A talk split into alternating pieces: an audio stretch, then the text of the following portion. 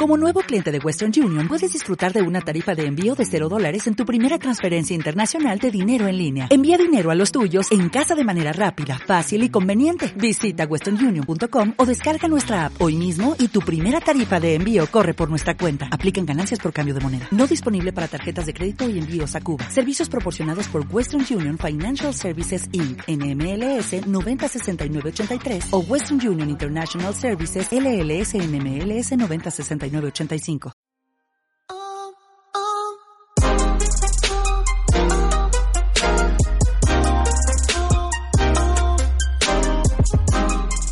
Bienvenido al episodio 127 del podcast Aventuras sobre dos ruedas de chelaclub.com, donde hablamos sobre actualidad, trucos, tecnología y aventuras sobre dos ruedas, ya sea en bici o en moto, y si es por tierra, mejor.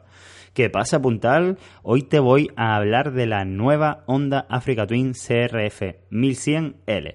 Y es que este pasado fin de semana, el sábado para ser exactos, me fui con, con Juanfra de la revista offroadmagazine.com a probar pues la nueva la nueva Africa Twin. Nos dejaron el modelo, digamos, el básico, ¿vale? Que, que si no me equivoco es el, el CRF 1100L, eh, que no es la Adventure Sport.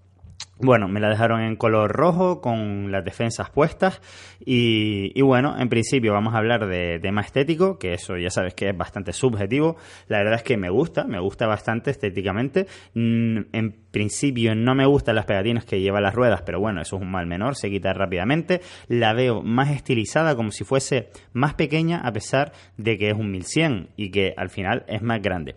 Después, el colín lo han recortado muchísimo, casi casi parece el colín de una CBR1000.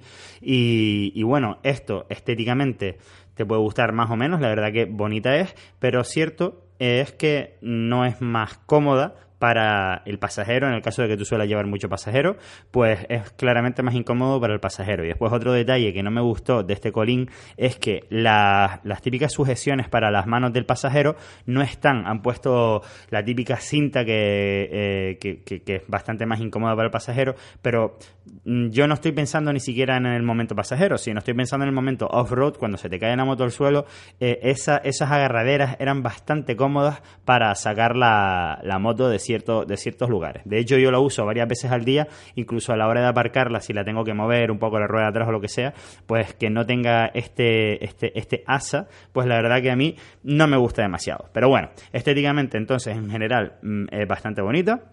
Después, el cuadro de mandos, el cockpit, es precioso, espectacular. Es una especie de tablet de 6 pulgadas, eh, táctil completamente y que, que, lo vamos a poder utilizar incluso con los guantes puestos. Eh, es, vamos a poder acceder rápidamente a todos los modos de conducción, es decir, al típico modo off-road, el urbano, el carretera, etcétera. Uh, aunque si te digo la verdad, hablando del cambio de modos, no conseguí quitar completamente el control de tracción, aunque sé que sí se puede, pero sin las instrucciones delante y sin, y sin nadie que me enseñara ahí en el, en el momento, pues no fuimos capaz, capaces entre los dos de adivinar cómo, que, cómo se quitaba completamente el modo off-road. Eh, perdón, el control de tracción eh, de la rueda trasera. Sigue. Eh, solamente pudiéndose desactivar el ABS trasero, lo cual es una putada para, para lo que sería hacer off-road con, con, esta moto, aunque igual que en, la, en el modelo anterior, mm, es bastante fiable ya que no se suele conectar el ABS en casi ningún momento. De hecho, eh, está como muy bien pensado, por lo menos. De la manera que yo conduzco, apenas me salta el ABS en mi moto y en esta eh, no me saltó. Tengo que decir que la probé sobre todo en tierra, es decir, la tuvimos creo que fue tres horas nada más porque yo no quería quedarme al fin de semana y, de las tres horas estuvimos dos en tierra. Eh, después, eh, comportamiento en tierra.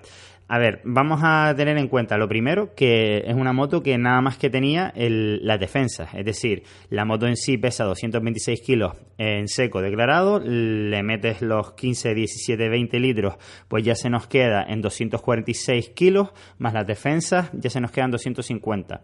Eh, no tenía el cubrecárter puesto, no tenía la, las partes, digamos, las defensas, no, digamos, las sujeciones traseras para maletas eh, y no tenía el DST. Eso significa que la moto moto en sí eh, estaba en 30 kilos menos que la mía. Entonces es lógico que, que la notase más ligera por tierra. La verdad es que se desenvuelve igual de bien que la anterior. De hecho, tiene las suspensiones más duras, tiene un tarado más duro, lo cual favorece mucho la conducción en carretera y la hace mm, aparentemente más ágil. No pude tampoco comprobar demasiado el tema de tracción, eh, si las suspensiones ayudan más o menos al tema de traccionar, porque las cubiertas que venían eran unas Metzeler Karoo Street, que por cierto me gustan bastante y hablaré de ellas en otro episodio pero no, eran no son completamente off-road, por lo tanto las sensaciones eh, también cambian por el hecho de tener eh, cubiertas diferentes. Pero aún así me gustaron bastante estas cubiertas para un uso 50% carretera y 50% off-road. Siempre eh, más bien en pistas, etcétera. Es decir, ya depende de, tu nivel, si te pudieras meter con esas cubiertas o no, en sitios más complicados. Bueno, seguimos hablando de la moto. La moto, a pesar de ser 1100, no, no me resultó más pesada ni complicada de manejar haciendo off-road, por lo tanto esto habla muy bien de ella. Mm, se nota un poquito más de alegría en el motor a la hora de acelerar y también incluso a la hora de recuperar en, sexta marcha, a lo mejor típico que estás a 90 por hora en sexta, vas a adelantar, abres gas y coge Mm, revoluciones más rápidamente, como es lógico y de esperar en esta, en esta cilindrada, con, con, una cilindrada mayor, como es el caso. Y, bueno, ya pasando al tema carretera, pues eso, solo tuve la opción de probarla en, con, una persona detrás, que era el, el eh, Juanfra de, la, de web que te estoy comentando, que, era, que es el fotógrafo.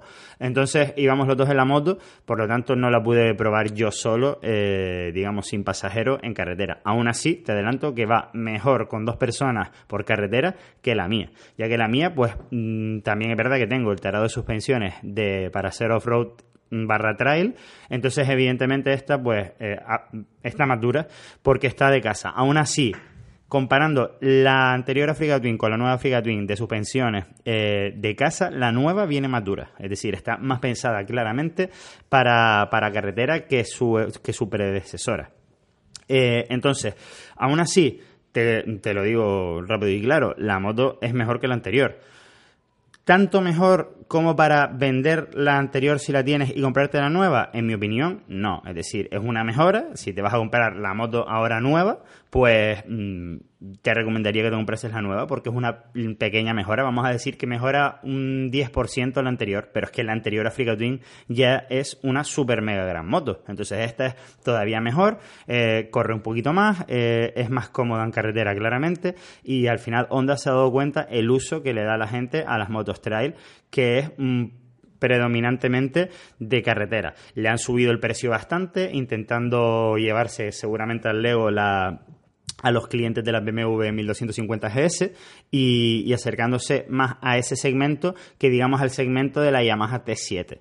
Aún así, vuelvo a repetir que la moto va muy muy bien en tierra. Pero claro, cuando le metes más potencia e incluso tienes opciones de suspensiones electrónicas y ruedas con túbeles como sería la Adventure Sports, que es la, que es la gama digamos más cara de esta nueva Honda Africa Twin, les está dando una pista de realmente a quién quieres atacar, quién quieres que sean tus clientes, que son claramente los, de motos touring, más que de motos off-road. Aún así, eh, te lo digo, me encantó la moto, la verdad. Eh, no voy a cambiar de moto porque no me apetece gastarme 8.000 euros entre pitos y flautas para, para cambiar de moto.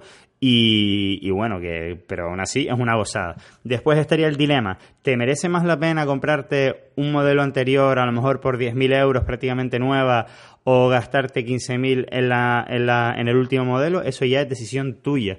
Eh, pero ya te digo, si no eres de los que quieres tener el rabioso último modelo, las Africa Twin anteriores van espectacularmente bien. Eh, esta también va muy bien, por supuesto. Honda no, no suele dar pasos para atrás y esta vez no lo he hecho tampoco. Como otras curiosidades, pues el, el, el paravientos, digamos, la cúpula de la moto que nos dejaron eh, era, digamos, el más pequeño que he visto nunca. Es decir, prácticamente lo único que hacía era cubrir el cubre, perdón, el cockpit, ¿vale? Eh, y esto es perfecto a la hora de hacer off-road, ya que te da una visibilidad absoluta. Y aparte, estéticamente, yo considero que le queda bastante bien. Y lo único que, claro, si te vas a meter mucho tiempo de autopista, pues no, no es lo, más adecuado. Después, por otro lado, eh, aunque no es la Adventure, eh, perdón, la, el modelo que probamos nosotros, sino la Adventure Sports, ya te viene con eh, las maletas Gibi de metal, que son las que tengo yo, es decir, no te pone Gibi, pero básicamente no son las maletas de plástico rancias que venían antes, que sí, que eran muy ligeras y muy fáciles de colocar para arriba y para abajo, pero que se te rompían en, nada y no tenían mucha seguridad. Después han cambiado la posición del en el colector del tubo de escape, digamos, el catalizador está más cerca, digamos, del codo del colector. Esto hace que la parte trasera del escape quede más bonita, pero si se fijan en la fotografía de la moto, tiene como una especie de cubre colector que, eh, que acompaña al cubre cárter de mentira que te, que te suele venir la moto. Esto, bueno, pues estéticamente es, más bien un tema estético, no creo que afecte demasiado al funcionamiento de la moto, pero bueno, por algo lo habrán hecho. Por otro lado, la sujeción, el anclaje de los pisantes, eh, que era un punto bastante débil del Africa Twin anterior, lo han mejorado un poco ya que se ha colocado de tal manera que, que si lo arrancas, a la hora de cambiarlo no tengas que desmontar el colector entero, que fue lo que me pasó a mí en, la Mototrans, en la última que, que participé, que arranqué eh, y, tuve que desmontar todo el colector, lo cual es algo más cómodo y entiendo que también terminará siendo más barato, porque la pieza anterior era eh, e, es bastante cara y aparte, pues ya sabes, difícil de, sacar. Así que nada, no me enrollo mucho más, estas son las pinceladas que te doy. Eh, me gusta bastante la Honda Africa Twin nueva, evidentemente. Si fuese millonario, evidentemente la cambiaría, pero no siéndolo, creo que puedo destinar esos 8.000 euros en por ejemplo, darme la vuelta al mundo en moto con la que ya tengo, que va bastante bien. Así que nada, no me enrollo mucho más. Recuerda, eh, pues eso, seguirme en Instagram en arroba GOT74 o en arroba chelaglo, que es, digamos, el, el, Instagram de la marca, ¿vale?